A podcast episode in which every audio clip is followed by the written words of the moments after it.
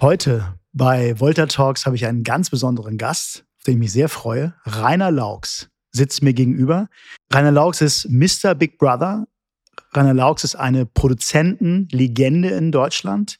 Mr. Reality wird er von so manchem genannt und äh, wie immer in diesem Podcast, den wir machen, um, um innerhalb der Bunninger-Gruppe Persönlichkeiten äh, und Mitarbeiterinnen und Mitarbeiter, Kolleginnen und Kollegen aus der Gruppe vorzustellen, haben wir natürlich wieder jemanden gefragt und gebeten, den Rainer vorzustellen. Und das ist niemand Geringeres als Icke Hüftgold. Der Mann, von dem ich jetzt erzähle, hat Abitur, hat für die Öffentlich-Rechtlichen gearbeitet, landete dann bei Endemol, äh, nachdem er unzählige Formate an den Start gebracht hatte, wurde zum Gesicht von Promi Big Brother. Und wenn er in die Politik gegangen wäre, dann wäre er heute, und da bin ich mir ganz sicher, ähm, Superminister für Inneres, für Verteidigung und für Wirtschaft.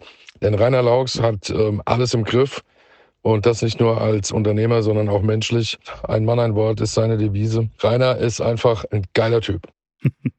ja, kann man nichts äh, dem hinzufügen. Rainer, weißt du noch, wie wir uns kennengelernt haben? Äh, ich glaube, es war äh, bei mir im Büro mit dem damals noch lebenden Juan, meinem großen schwarzen Schäferhund zusammen. Und du kamst rein und hast dich hingesetzt auf die Couch und Juan hat sich, wie er das damals immer tat, daneben gesetzt. Ganz genau. Und man muss sagen, Rainer hatte auch damals, als es noch nicht in war, ja, ähm, eine, eine sehr stolz getragene Glatze, eine sehr, eine sehr auffällige Brille und war schon und, und von breiter Statur. Und ich war ja damals ähm, nicht Endemol-Chef, sondern ich kam an, um was zu verkaufen. Ja? Äh, und was du nicht wusstest, ich wusste aber schon, dass ich mal zu Endemol gehen würde.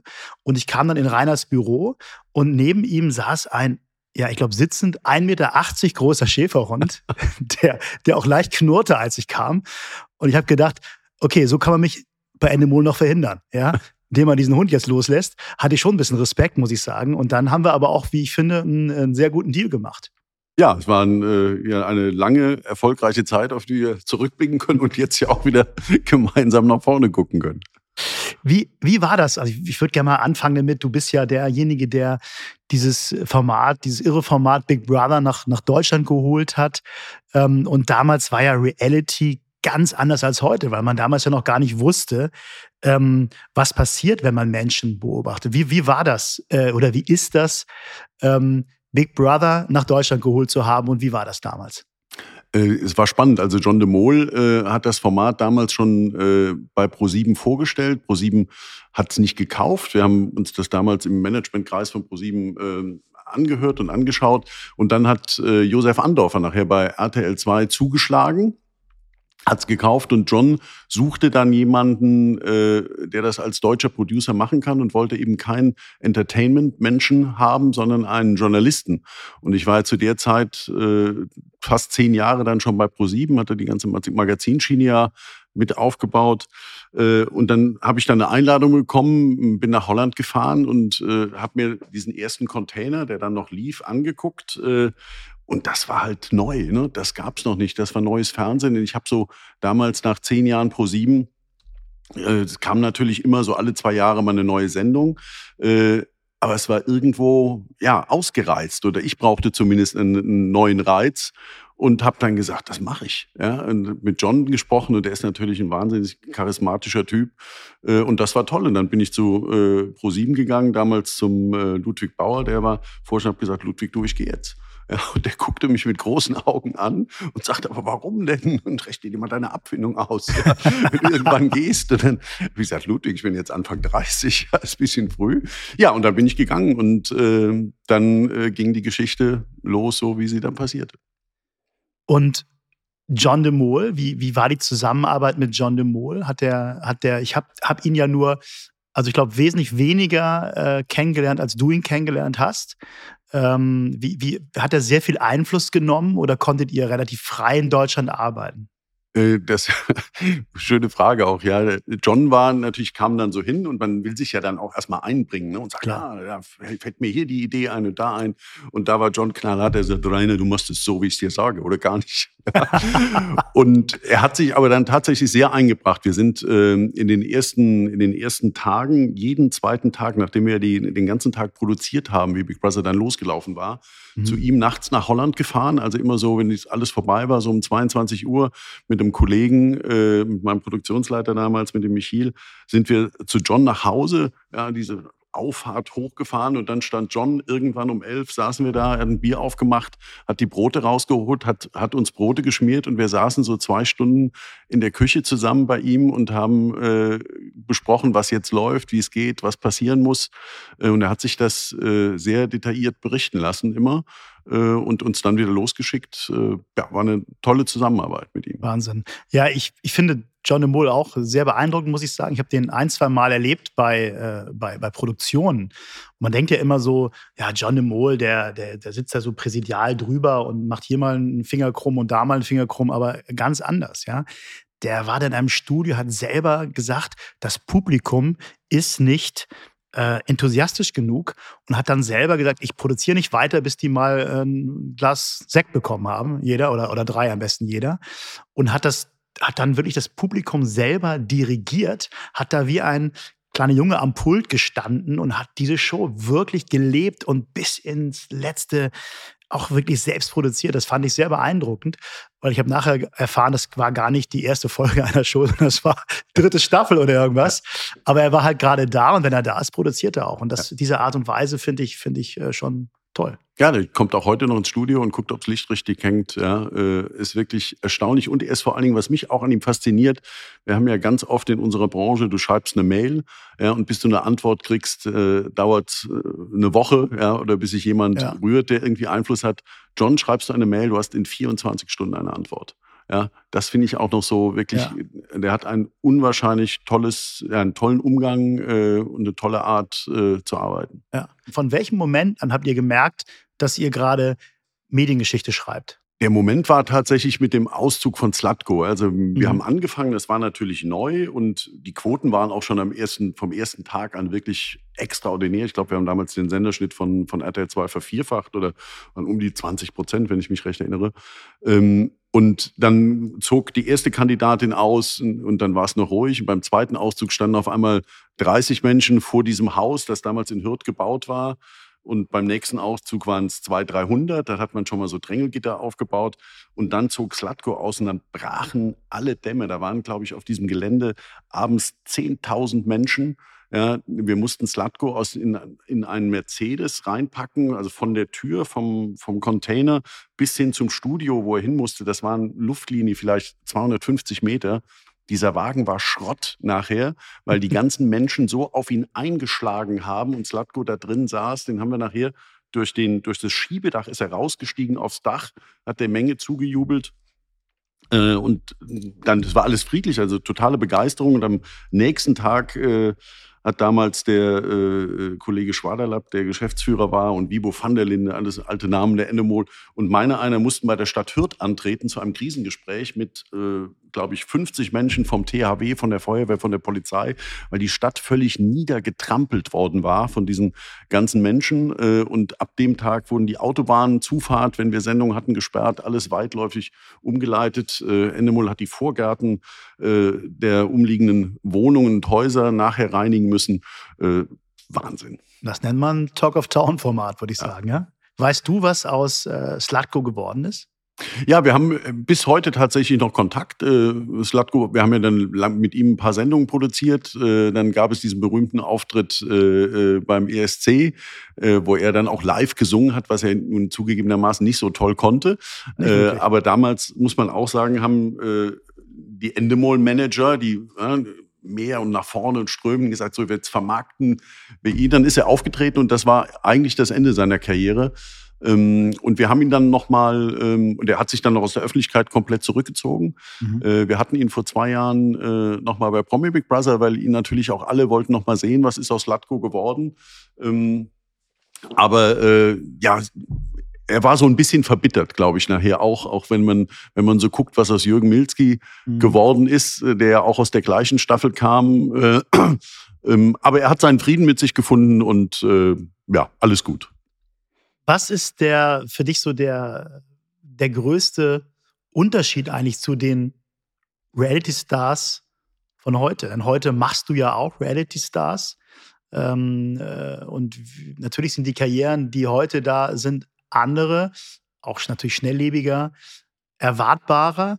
Aber was ist für dich so der, der, der, der, der allergrößte Unterschied zwischen dem Reality-Boom von damals und dem von heute? Ähm, der Reality von damals, der Reality-Boom von damals war echt. Also die, die Kandidaten waren echt so wie sie sind, weil sie das natürlich alles noch nicht kannten. Sie wussten nicht, wie das aussieht. Sie wussten nicht, was da draußen passiert und mit ihnen danach passieren kann. Und heute ist es tatsächlich so, äh, dass ich eine große Gefahr darin sehe, dass die Reality-Stars, die wir jetzt haben, oder die Sternchen, versuchen zu spielen. Mhm. Äh, und damit sind sie nicht mehr echt. Und damit verlieren sie die Faszination für den Zuschauer. Ja, und äh, da müssen wir als Macher auch aufpassen, wie wir besetzen. Wen packen wir in so ein Reality-Format rein? Wer ist noch glaubhaft oder wer glaubt, er spielt jetzt was nach? Ja, also Frau Nick hat mal einen Koffer runtergeschmissen. Ah, ich schmeiß jetzt auch mal einen Koffer runter. Ja, mhm. ähm, ich glaube, da muss man sehr aufpassen, dass, die, dass es die Mischung macht, dass man wirklich auch noch genügend neue Menschen findet oder Menschen findet, die wirklich unerwartbar sind in einem Format, dass man, dass die Zuschauer sagen, ach, der macht jetzt mit oder die macht jetzt mit, mit einer Mischung von natürlich auch Erprobten, die man gerne wieder sehen will, wie man mhm. auch einen Schauspieler gerne wieder sehen will, weil man den gut findet. Aber das, die Reality-Stars von heute dürfen nicht spielen, sondern sie müssen bei sich bleiben. Mhm. Gibt es denn äh, Reality-Stars, die dir besonders im Herzen geblieben sind oder die dich, die dich nachhaltig berührt haben? Oder kannst du das quasi wie ein Schauspieler seine Rolle auch dann wieder ablegen und, äh, und sagen, so, next? Man muss es sehr schnell ablegen. Was man, was man natürlich immer hat, sind Erinnerungen an mhm. Erinnerungen an Staffeln. Natürlich mhm. Staffel 1 ist äh, für immer unvergessen. Äh, logisch, was passiert ist. Aber auch bei den, auch bei den Promi-BB-Staffeln sind immer wieder Kandidaten, die dich rühren. Ja, also gerade jetzt in der letzten, wenn man mit Werner Hansch und der älteste, älteste Sieger aller Zeit mit der Geschichte, mit, mit, den, mit dem Wetten und ne, das hat schon alle auch, äh, alle auch berührt. Ja? Mhm. Oder auch gerade, wir haben Ike Hüftgold vorhin gehört, der Wandel von Ike Hüftgold, der in dieser Sendung und das war nicht gespielt, aber man sagt, ich nehme jetzt diese Perücke ab, ich kann das nicht mehr, weil viele unterschätzen auch den Druck, der in so einem Reality-Format tatsächlich passiert und äh, was mit den Menschen ähm, ja, was mit den Menschen passiert, wenn sie so abgeschlossen sind, tatsächlich in zwar einem inszenierten Set, aber trotzdem abgeschlossen äh, von der Außenwelt. Rainer führt seine, sein, sein, seine Produktion ähm, auf der einen Seite wie ein Feldherr, ja, das heißt, das ist, äh, das ist wirklich wie bei der Armee, es ist top organisiert, aber trotzdem auch mit einem großen Herzen. Und ich weiß halt auch, dass diese Teams, die du immer wieder zusammenstellst, die irrsinnig groß sind. Wie viele Leute arbeiten in so einer dreiwöchigen Big Brother-Produktion? 120, 150 Mitarbeiter, wenn man sie. Genau, die sind, die, die, die gehen dann auch für Rainer und für das Format durchs Feuer. Und diese, dieses, dieses oft so, oft wird ja abfällig so, so gesprochen über Reality-Formate, was dahinter steht, ne? in diesen, was da in diesen drei Wochen passiert, an Logistik, an, an, an, an, an Kraft, an Emotionen. Das ist wirklich, das ist, äh, das ist wirklich begeisternd. Ne? Und ich habe das immer so ja, fast beobachtet, wie Rainer wirklich wie ein Feldherr dann in seiner Regie sitzt oder manchmal auch steht, ja, und dieses, diese ganzen äh, 40 Monitore äh, im Griff hat und lebt, ja, und auch genau weiß, wie, wie dann äh, die Geschichten weitergehen, immer auch selber eingreift. Das ist eine unglaublich ähm, interessante, ähm, interessante Beobachtung und es ist eine unheimlich, unheimlich spannend, äh, wirklich Rainer ähm, bei der Arbeit zu beobachten. Ähm, und du hast ja auch äh, auf diesem Weg eine ganze Menge Leute wirklich, wirklich gefördert. Und man kann ja wirklich sagen, dass du jemand bist, der das Reality-Geschäft, mittlerweile ist es ja eins, in Deutschland mit aufgebaut und wirklich geprägt hat. Ja, es gibt tatsächlich äh, kaum einen Kollegen, der jetzt mit Reality zu tun hat, der nicht einmal bei Big Brother war. Damals muss man, muss man wirklich sagen, von Uwe Schlindwein angefangen, Pamela Müller, ja, um nur mal äh, zwei zu nennen, ja. ja. die, die alle mit uns bei Staffel 1, Staffel 2 dabei waren. Ne? Also unzählige sind, äh, sind, haben da gelernt, tatsächlich in Anführungszeichen, sind dann rausgegangen und äh, haben es auch toll und, und gut dann wieder mit anderen Formaten gemacht. Ne? Ja, es ist genau wie bei, bei Brainpool hier. Also ich glaube, niemand, der Comedy macht, war nicht irgendwann einmal ja. bei Brainpool. Das ist, ist genauso, genauso wie die, wie die Big Brother äh, Schule, sag ich mal. Ne?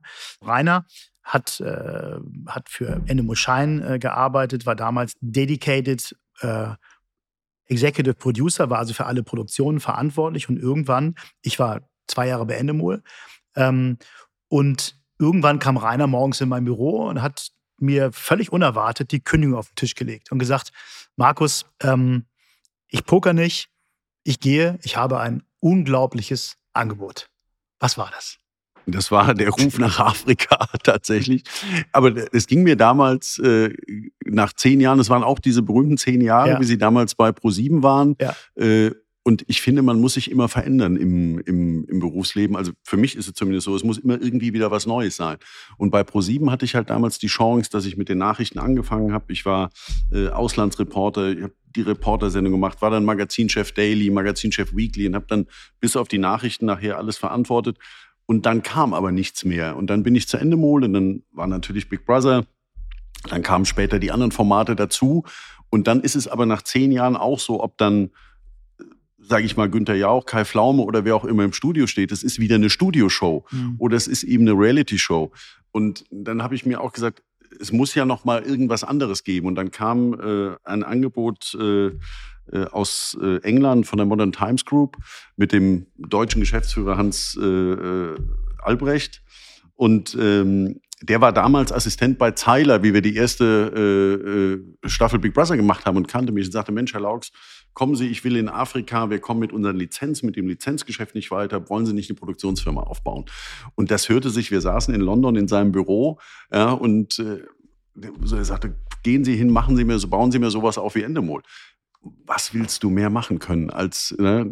kann man nicht nein sagen da kann man nicht nein sagen und da ist äh, und das ist dann auch und da kann man auch nicht da konntest du damals äh, auch nicht mithalten mhm. äh, nicht mit Geld und guten Worten ja. ja. und dann bist du nach Afrika gegangen und was äh, was hast du da erlebt genau nach Afrika also ja, schon erzählt äh, geh und baue eine Produktionsfirma auf und äh, ich habe mir dann, es war in Ghana, ja. Äh, und ich bin da nie hingefahren vorher. Ich habe also den Vertrag in London unterschrieben, mhm. ohne mir das anzugucken. Und das Einzige, äh, was, ich, was ich wusste, dass Anthony Buffo, der alte Kölner Fußballer und Bruder hier von Liz Buffo, der hat äh, bei Viasat, das waren die Fernsehsender, die die MTG-Gruppe hatte, moderierte der die Champions League im Prinzip. Die hatten die Champions League-Rechte. Und äh, dann habe ich den Anthony angerufen, sage ich, Mensch, Anthony, wie ist das denn? Und der hatte schon gehört, dass ich kommen sollte. Mhm. Sag, Rainer, toll, du musst kommen, hier ist alles super. Ja. Und da habe ich gedacht, naja, wenn der Anthony das sagt, ja, dann fliegst du jetzt mal dahin und machst das. Dann habe ich dann unterschrieben, war eine Woche in London, Budgetplanung gemacht und bin dann ins Flugzeug nach Ghana gestiegen und kam da an. Anthony hat mich auch am Flugzeug, im Flugzeug abgeholt, meinen Pass genommen, der Koffer wurde irgendwie äh, weggeholt, wie man sich das noch so vorstellt vor ein paar Jahren, wie das in Afrika ging. Und dann äh, wurde ich in ein Hotel gebracht. Das Hotel war, sage ich mal, afrikanische zwei Sterne.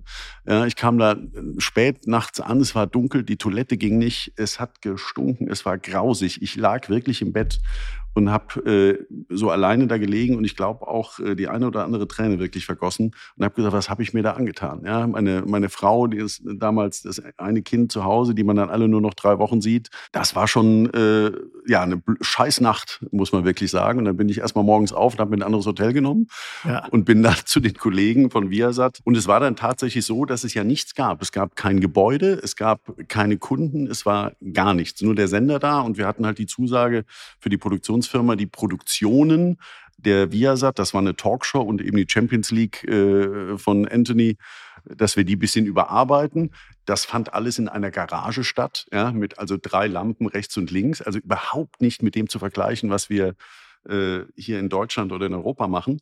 Ja, und dann ging das langsam los. Wir haben ein Haus gefunden, ähm, wir haben das ausgestattet, wir haben angefangen, äh, Formate anzubieten, wir haben angefangen, Viasat äh, die, die Shows, die on air waren, zu renovieren. Wir haben das Neues gemacht und haben dann nach einem Jahr oder knapp ein bisschen länger als ein Jahr hatten wir dann eine, die ersten Nachrichten in einem virtuellen Studio, das wir aufgebaut hatten. Wir hatten fast 80 Mitarbeiter mhm. äh, und dann gingen die Nachrichten on air. Ja, und die äh, Menschen in Ghana haben gedacht, die sind aus dem Ausland, weil die so eine Qualität hatten, die man halt nicht kannte. Und dann haben sie aber ihre Moderatoren abends in der Straße gesehen. Mhm. Äh, das war also ja eine unfassbar spannende, herausfordernde Zeit. Ja. Ah, cool. Und hast du die Familie irgendwann nachgeholt? Ich erinnere mich an eine Geschichte, dass du dann mit dem Container darüber Genau, wir sind. Mitsamt äh, deiner Mutter. Genau, mit, ja. mitsamt meiner Mutter, die damals schon gut über 80 war. Mhm. Äh, der, wir hatten erst mit meiner Frau verabredet, dass ich erstmal runtergehe und gucke, wie es läuft. Ja, gut, dass und, du sie in der, ersten, in der ersten Nacht nicht dabei hattest ja. das, wär, das hätte Ärger gegeben, Rainer. und dann äh, sind die dann nach einem Jahr, ist meine Frau mit, äh, mit den Kindern gekommen. Der äh, Kleine war dann auch frisch, frisch geboren äh, und wie gesagt, die Mutter dabei. Ja, das war eine wilde Zeit äh, für alle, ja. Und äh, in, in Ghana zu leben, man darf äh, kein Auto fahren, da ist immer ein Fahrer, also auch meine Frau braucht einen Fahrer. Äh, äh, es gibt keine Bürgersteige, es gibt einen Supermarkt, damals einen großen in Accra, ne? also man das ganze Land, 18 Millionen Einwohner, Accra 2 Millionen.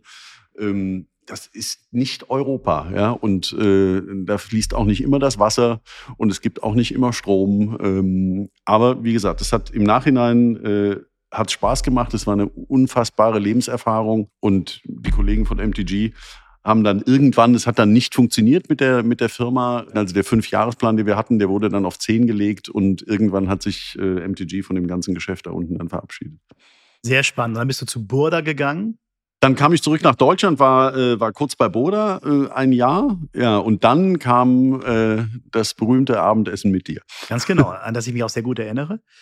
Ähm, ist es so, dass dass ich in der Zwischenzeit, ähm, also Big Brother war, gab es dann nicht mehr, ja.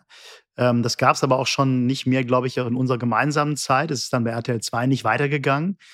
Ähm, und ähm, ähm, der, ja, der, der, der, der Erfolg des Dschungels äh, begann.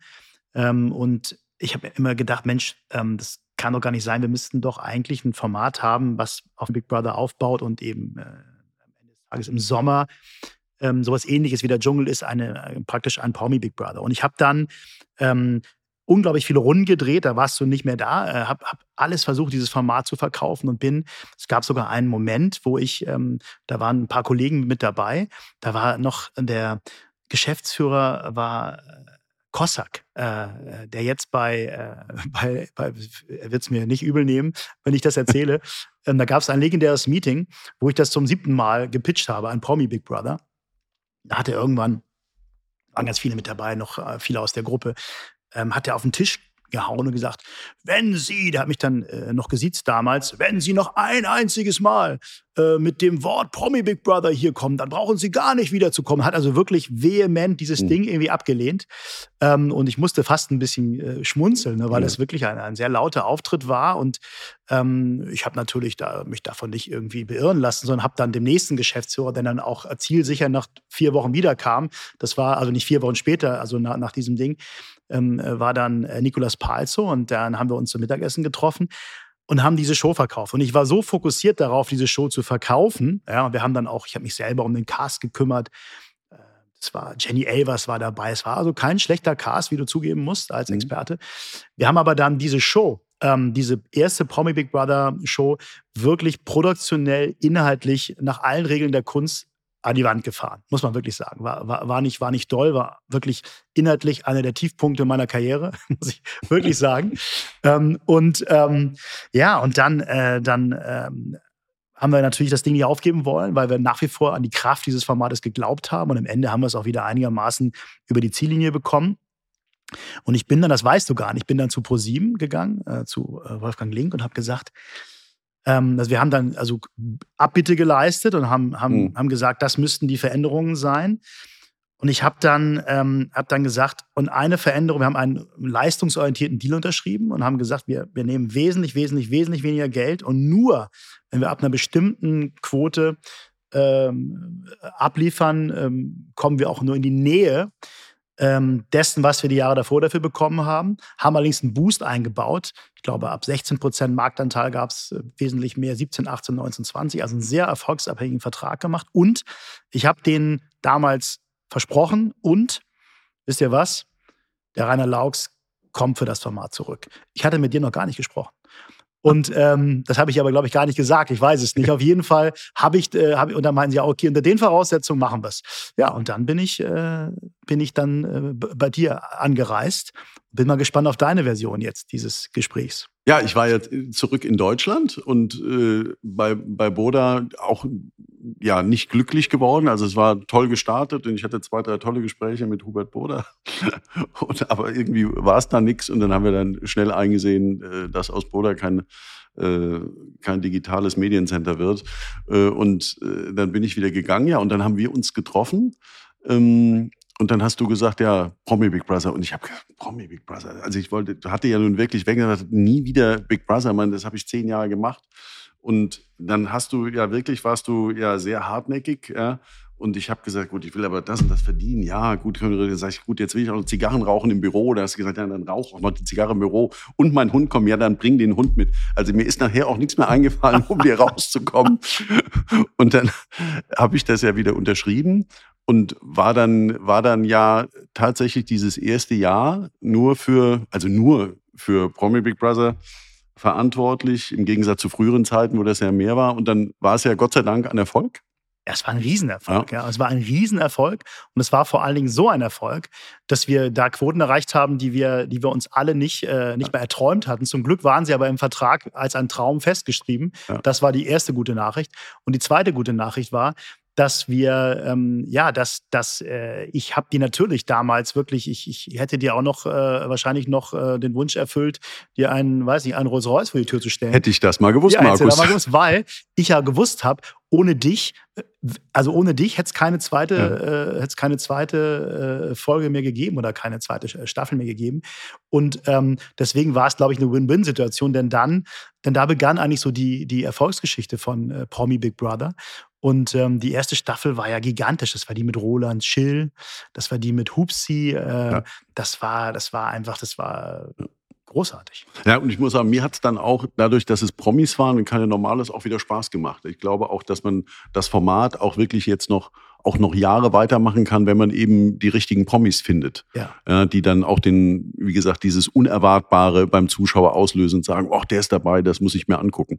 Das macht auch Spaß. Das sind äh, im Zwischenjahr auch, weil es so erfolgreich war, von zwei Wochen auf drei Wochen, hat Sat 1 das ja ausgedehnt, auch ein Risiko natürlich immer, ne, dass man den, die Erzählstränge so lange ziehen kann. Äh, aber es hat jetzt das erste Mal gut funktioniert. Äh, wir sind ja gerade im Cast äh, und in der Planung für dieses Jahr. Ich bin frohen Mutes, dass wir auch da wieder erfolgreich sein werden. Aber das ist ja nur, nur ein Teil ähm, deines Schaffens. Inzwischen gibt es ja deine eigene Firma äh, innerhalb der, der Endemol-Gruppe. Was gibt es denn ansonsten so gerade an, an, an spannenden Projekten, die du gerade hast? Ich weiß, du darfst jetzt nicht alles im Detail erzählen, das ist mir schon klar. Aber gib uns mal einen kleinen Ausblick auf das, auf das was, äh, was du äh, in diesem Jahr mit deinem Team natürlich, mit deiner großartigen Mannschaft gemeinsam äh, vorhast. Ja, das Größte haben wir im Prinzip produktionell schon hinter uns, aber die Ausstrahlung startet ja jetzt gerade äh, am, am 12.04., jetzt am Montag äh, geht's los mit Promis unter Palmen. Das war produktionell eigentlich, äh, wenn man rückblickt, das Größte, was wir mit dem Team geschaffen haben. In dieser Corona-Zeit äh, mit fast 100 Menschen inklusive Promis nach Thailand zu fliegen, alle äh, in die Quarantäne, 15 Tage Bangkok in Quarantäne, Einzelzimmer, 90 Minuten Hofgang, kein Alkohol. Äh, erstmal dann die Kollegen alle von Bangkok nach äh, Phuket Kein Alkohol, ist Galt das auch für die Reality-Stars? Für alle, alle. Oh mein alle, Gott. Alle Prominenten. Dann war es ja gleich noch ein Entzug. Äh, da, war, da war viel los. Äh, mhm. Und ich muss sagen, wir hatten zwei Kollegen, der Mirko Schmitto, der Executive Producer, und die Sandra Heise von der Produktion, sind im November alleine hingeflogen, haben praktisch diesen ganzen Prozess einmal durchlaufen, haben dann die Vorbesichtigung gemacht. Und so waren wir natürlich extrem gut vorbereitet. Und dann äh, ist der Mirko und das Team dann wieder hingeflogen im Januar mit allen und haben das durchgezogen. Da muss man auch sagen, das Team war teilweise zwei Monate nicht zu Hause. Ja. Die. Kollegen haben äh, äh, zwei Monate in Thailand gearbeitet äh, und es war ein äh, sehr anspruchsvoller Cast. Äh, ihr werdet das alle in den nächsten Wochen im, im Fernsehen sehen können. Äh, es ist eine tolle Produktion geworden, äh, aber natürlich unter unglaublichen Bedingungen. Also das war, das haben wir hinter uns. Da freuen wir uns jetzt hoffen, freuen wir uns jetzt drauf, hoffentlich die guten Quoten einzufahren in den in den nächsten Wochen. Äh, dann steht im Sommer dann das nächste Highlight an. Das ist tatsächlich das größte Reality-Projekt ähm, das wir in Deutschland bisher produzieren dürfen, ähm, mit einer unfassbaren Besetzung, die es auch so im deutschen Fernsehen für ein Reality-Format äh, noch nicht gegeben hat. Äh, und ich muss so drum herum reden, weil ich noch nicht drüber reden darf. Äh, und dann steht kurz danach im August ähm, Promi Big Brother an. Äh, und dann geht es dann langsam hoffentlich mit Promi-Boxen äh, zu Ende. Und natürlich all das, was sonst noch ist, äh, bitte melde dich, alle Julia Leischig-Formate, Achtung, Abzocke mit Peter Giesel, ähm, Real Jobs, was wir hoffentlich äh, machen werden und, und, und. Also es gibt Gott sei Dank äh, viel zu tun. Super. Also ich freue mich auf all diese Formate. Das sind ja alles Formate, die, die finde ich so, dass ich das, auch das Geile finde ich an Reality, dass man, dass man nie weiß, wo die Geschichte endet. Ne? Jeden Tag. Das habt ihr mir auch immer, immer auch äh, quasi äh, gebetsmühlenartig so beigebracht. Wenn ich so ein bisschen, äh, ich sag mal, ungeduldig wurde, da passiert zu wenig, dann weiß ich, hat die Julia und, und du habt mir immer gesagt, irgendwie, äh, lass die Reality äh, geschehen. Ja, lass es, lass es geschehen und, und dann, dann werden die Geschichten schon kommen. Ich glaube, diese, diese, diese Zeit der Überinszenierung, ähm, das war nie, war nie deins. Ne? Du hast, du hast darauf vertraut, einen sehr guten Cast zu haben. Du hast auf ein gutes Setting vertraut. Ähm, aber dieses, dieses am ersten Tag müssen da die Fetzen fliegen und müssen mindestens äh, dreimal Tränen fließen. Das ist nicht, das ist nicht deine, deine Handschrift, richtig? Ja, ich glaube, man muss tatsächlich aufpassen. Also wir als Macher müssen aufpassen, was da passiert. Und natürlich verlegt man, wie John de Mol früher immer gesagt hat, wir ver verlegen die Schienen ja, immer weiter. Und natürlich ist der Reiz des Zuschauers, die Reizschwelle sinkt immer mehr und wir müssen immer mehr äh, ja, Unterhaltung bieten. Aber ich glaube eben, es muss auch Unterhaltung bleiben. Und wenn man und es ist eine große Gefahr für das Genre, wenn irgendwo mal etwas passieren sollte, ja, äh, dass jemand vor der Kamera so ausflippt, dass geschlagen wird oder was auch immer passieren kann, dann kann es natürlich auch ein ganz schnelles Ende sein von diesem Reality-Formaten, äh, weil natürlich der Deutsche oder in Deutschland dann sehr schnell auch pauschaliert wird und man dann sagt, sowas kann man aber jetzt nicht mehr machen. Äh, und da müssen wir alle wirklich aufpassen, dass wir auf einer unterhaltenden Ebene bleiben, ähm, dass natürlich Reality wird immer provokativ sein, ja, ähm, aber es darf eben nicht verletzend sein und es äh, muss in den Grenzen bleiben. Dein Vater war, ähm, was ich ja äh, weiß, war, war ein sehr bekannter Psychiater. Er war Psychiater, Neurologe, der hat die Landesnervenklinik in Andernach geleitet äh, und ich bin, auch erzählt man immer so in Geschichten aus der Jugend, ich bin im Prinzip in der Landesnervenklinik groß geworden. Ja.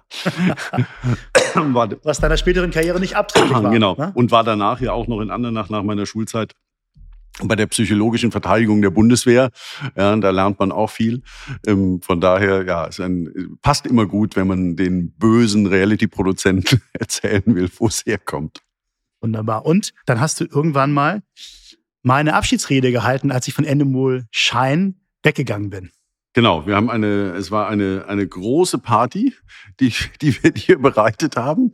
Dann war aus Hamburg noch, wie hieß er noch, der, der Sänger? Lotto King Karl. Lotto King Karl kam und, und hat gesungen. Ja, und ich hatte die Ehre als äh, langjähriger Mitarbeiter und Vertrauter durfte ich äh, deine Abschiedsrede halten, ja. Ja, sehr lustig. Das heißt also, wir haben, du hast schon mal gekündigt, ja dann hab, hast du schon mal meine Abschiedsrede gehalten, dann habe ich dich wiedergeholt und so, äh, sag ich mal, sind wir uns ähm, erfreulicherweise äh, sehr oft begegnet äh, in diesem Business ähm, und äh, haben einige schöne Erfolge zusammen gehabt.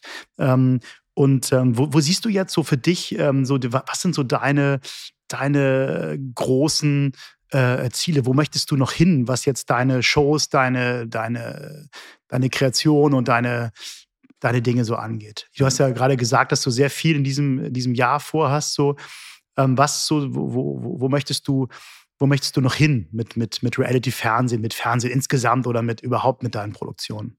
Ja, es ist natürlich jetzt nochmal eine, eine tolle Herausforderung mit der Rainer Laux Productions, äh, nochmal so auch selbst als Unternehmer tatsächlich nochmal Gas zu geben. Und mein Ziel ist natürlich, die, also die erfolgreichen Marken so lange wie möglich aufrechtzuerhalten. Dazu muss man sie immer wieder neu erfinden und natürlich auch neue Dinge zu machen. Ja? Also was ist denn das Reality-Format der Zukunft. Ja? Wo, wo geht's weiter?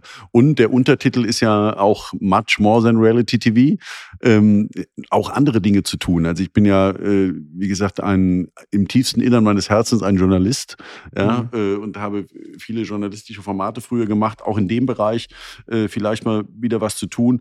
Also ich habe äh, ganz viel Spaß und ganz viel, ganz viel Lust äh, und Freude und stehe, muss ich sagen, jeden Morgen gerne auf, weil wir haben einfach so einen tollen Beruf ja, und können froh sein, äh, dass wir auch in diesen Zeiten ja jetzt äh, wirklich jeden Tag äh, unglaublich viel zu tun haben. Und es ist ja auch, das Geschäft wächst von Tag zu Tag. Wir haben mit den Streamern, mit, mit, mit Amazon, mit TV Now, mit Join, mit Netflix, äh, es, der Markt wird immer größer. Ähm, ich bin mir sicher, dass wir auch äh, in naher Zukunft TV für Marken machen werden, ja, dass da was passieren wird. Also es ist ein großes Geschäftsfeld. Ja, es ist schön, dass du es sagst. Ich sehe das auch so, dass, dass unser Beruf, ähm, äh, ja, der letztendlich äh, so viele Gestaltungsmöglichkeiten hat, der, der sich, der so viel mit Geschichten erzählen zu tun hat und der so viel damit zu tun hat, dass wir, dass wir Dinge erfinden können, über die am Ende Menschen lachen, weinen können, reden können und die, die uns ein Stück weit in diesem Leben, äh, also nicht nur uns, sondern auch die Zuschauer ein Stück weit in diesem Leben begleiten und verbinden. Das ist einfach das, was ich auch wieder, immer wieder ähm, in unserem Beruf so faszinierend finde. Ne? Und entsprechend aber auch die Persönlichkeiten, die dahinter stehen. Ich glaube, wir haben dich heute ähm, gemeinsam äh, ähm, sehr, sehr gut äh, irgendwie vorgestellt. Ich finde das, find das total faszinierend, weil, weil du weißt jetzt noch nicht, was für Geschichten deine Formate äh, in den nächsten, in den nächsten äh, Monaten erzählen werden. Wir alle wissen nicht, äh, welche, ähm, äh, es geht gar nicht so sehr, wer als Gewinner aus Promi Big Brother hervorgeht, aber, aber das, das, was da entsteht, das, du schließt das irgendwann auf und dann werden wir sehen, wird es ein Hit, wird es ein mittelmäßiger Hit oder wird es ein Desaster, was ich nicht glaube. Oder wird es einfach das Ding, über das Deutschland spricht? Das finde ich einfach total schön an unserem Beruf und das macht total Spaß, so diese, diese Energie auch ähm, mit dir zu teilen, die du, die du in diesen Dingen immer, immer hast. Ja, ich merke auch, wenn du, wenn du Produktion machst, ähm, wie du die Energie auch an deine Teams weitergibst. Ich muss sagen, das ist immer eine ganz, also ich kann leider jetzt niemanden dazu einladen, da mal äh, zu Gast zu sein, weil es ist, äh, ist in diesen Zeiten schwierig, aber sich das mal anzugucken, so eine Produktion, äh, wie, wie du eine Reality-Produktion aufziehst, das, äh, das ist äh, durchaus ähm, sehr, sehr ähm, ja nicht nur unterhaltsam, sondern das ist auch, da lernt man was dabei, finde ich. Vielleicht noch eine, äh, noch eine Anekdote, die mir, die mir noch einfällt. Ähm, wie hast du es, also wie, wie ist die Idee gekommen, Werner Hansch zu gewinnen? War das deine Idee oder war das die vom Sender oder wie habt ihr den, den, den doch ja, war doch ein, auch ein, durchaus ein Wagnis, ne? Ja, wir haben ihn, wir gucken ja, wie gesagt, jedes Jahr nach äh, unerwartbaren ja. Kandidaten. Ja, und, mhm. äh, und natürlich versucht man auch äh, Genres abzudecken vom, vom beruflichen Seite mhm. oder von den, von, den, von den Schauspielern oder so. Und dann war eben auch ein Sportmoderator, ja, und Werner Hansch war ja zu seinen aktiven Zeiten wirklich eine Legende. Ja. ja und äh, wenn man die Chance hat, äh, eine Legende zu engagieren oder zu treffen, und das hat mir dieser Beruf eben auch ermöglicht. Ich treffe inzwischen Menschen in den letzten Jahren oder darf Menschen treffen, zu denen man früher aufgeguckt hat, die man, wo man nie eine Chance hatte, die zu sehen, ja. Und jetzt sitzt man mit dem am Tisch und engagiert sich für Promi Big Brother. Ja, äh, ist schon spannend, was der Beruf einem alles so möglich macht. Und Werner Hansch saß dann auch da und ich hatte gesagt, man, Herr Hansch, hallo, mal kurz kennenlernen. Er war da schon zum Interview bei, bei meiner Kollegin. Und dann saßen wir eine Stunde, ja, und, und, und Hansch hat großartig erzählt, wirklich. Und dann hat man noch gemerkt, diese alte Radioschule, wie er äh, beschrieb, wie es seine ersten Moderationen bei äh, Schalke 04 damals in Gelsenkirchen, ja, und der, der weiß die Uhrzeiten. Er sagte, es war 15.07 Uhr und von rechts stieg die Regenwolke auf. Ja, es wurde ein schweres Geläuf. Ja, und, und, und, und der, der Mann kann so tolle Geschichten erzählen. Und wir saßen dann, obwohl ich, wie gesagt, ich hatte zehn Minuten Zeit, ich glaube, eineinhalb Stunden Stunden und Werner Hansch war bei äh, der Viertel seine, im Viertel seines Lebens erst angekommen. Äh, ja, da gibt es gibt unzählige, wirklich viele tolle Geschichten von, von den Menschen, wie man sie in der Vorbereitungszeit trifft und kennenlernen darf, äh, wie sie nachher äh, bei Promi Big Brother mitmachen. Und ich muss auch sagen, ich bin auch sehr froh, dass all diese Menschen, es gibt äh, vielleicht ein oder zwei von den jetzt über 100, die bei Promi Big Brother schon mitgemacht haben, die negativ über diese Erfahrung reden. Ja, also die meisten reden immer noch gerne mit mir und sehen mich immer noch gerne und begrüßen mich noch freundlich. Und von daher können wir nicht alles falsch gemacht haben. Das ähm, kann man jetzt nicht besser beenden, diesen Podcast für heute. Vielen Dank äh, für dieses äh, wirklich interessante und zum Nachdenken anregende Gespräch. Dankeschön, Rainer Laux. Danke, Markus.